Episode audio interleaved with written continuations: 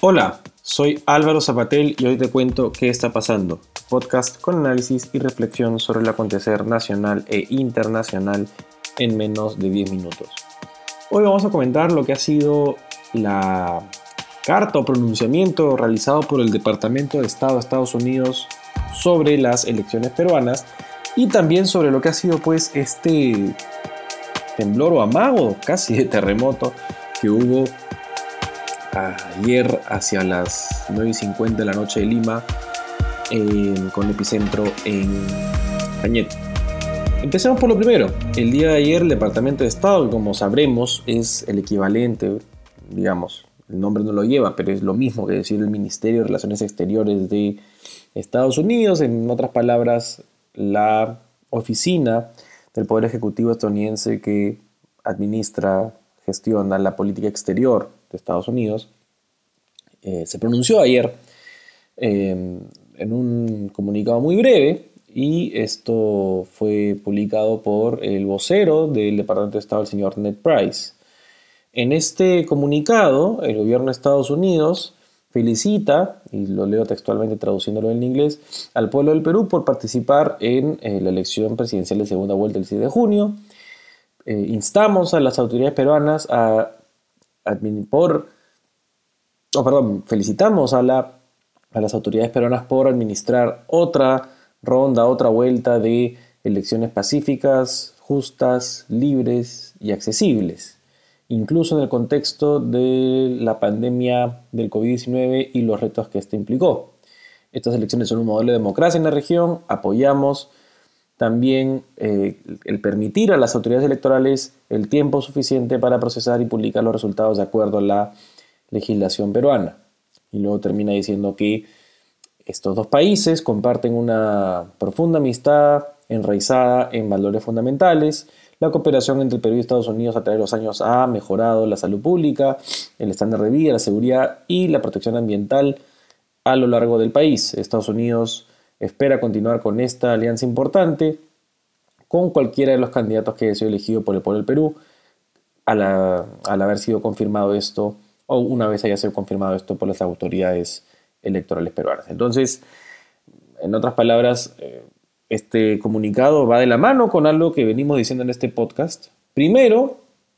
que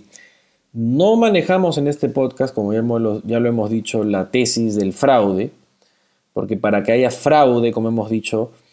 tendría que haber ocurrido un un quiebre sistémico de la, del sistema electoral, es decir, que haya habido una colusión que involucre a no solamente el partido competidor, que en este caso al que, que se le acusa de esto es a Perú Libre, sino de las entidades encargadas del sistema electoral, el RENIEC, la OMPE y el Jurado de Elecciones. Entonces, eso no quiere decir, sin embargo, que si han habido algunas irregularidades,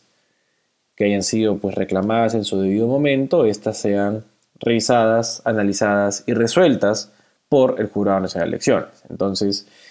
el comunicado es muy consistente en eso. Por un lado, reconoce que sí han habido elecciones limpias, pero también reconoce la potestad del Jurado de Elecciones de tomarse el tiempo que considere necesario para levantar las observaciones, a esclarecer dudas, y resolver lo que todavía, como el mismo comunicado dice, no se puede decir con certeza en cuanto a no se sabe, dado que el jurado no ha pronunciado oficialmente quién es el ganador, evidentemente quién es el, presidente o la presidenta electa. Entonces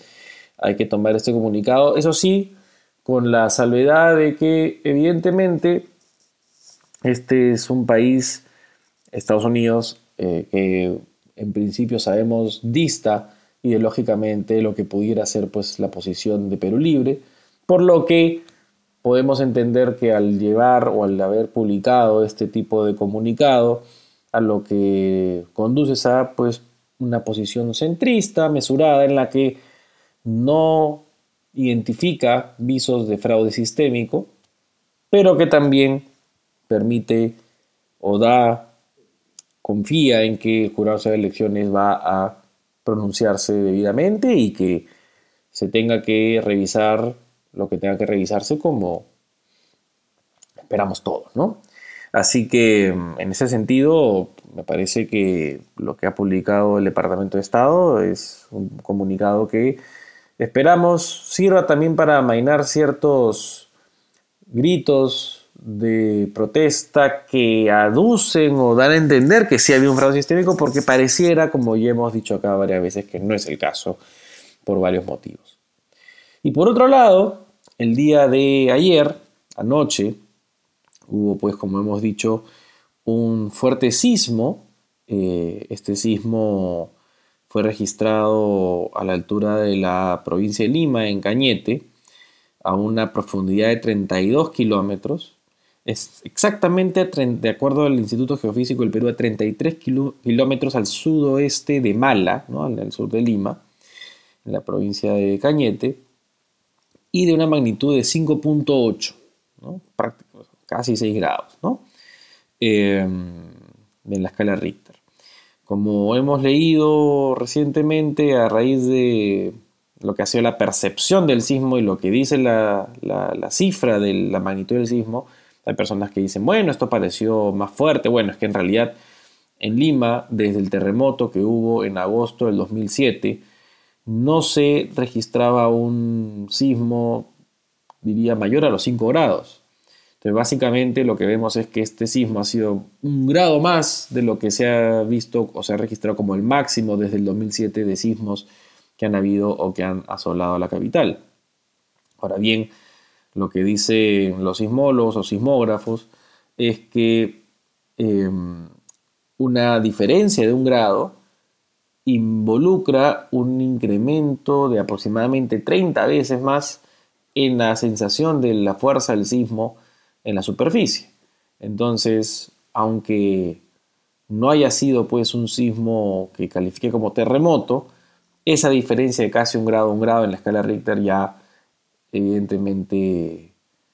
conduce o lleva a que la percepción, sensación de la contundencia de este movimiento telúrico haya sido pues mayor y con los previsibles temores y,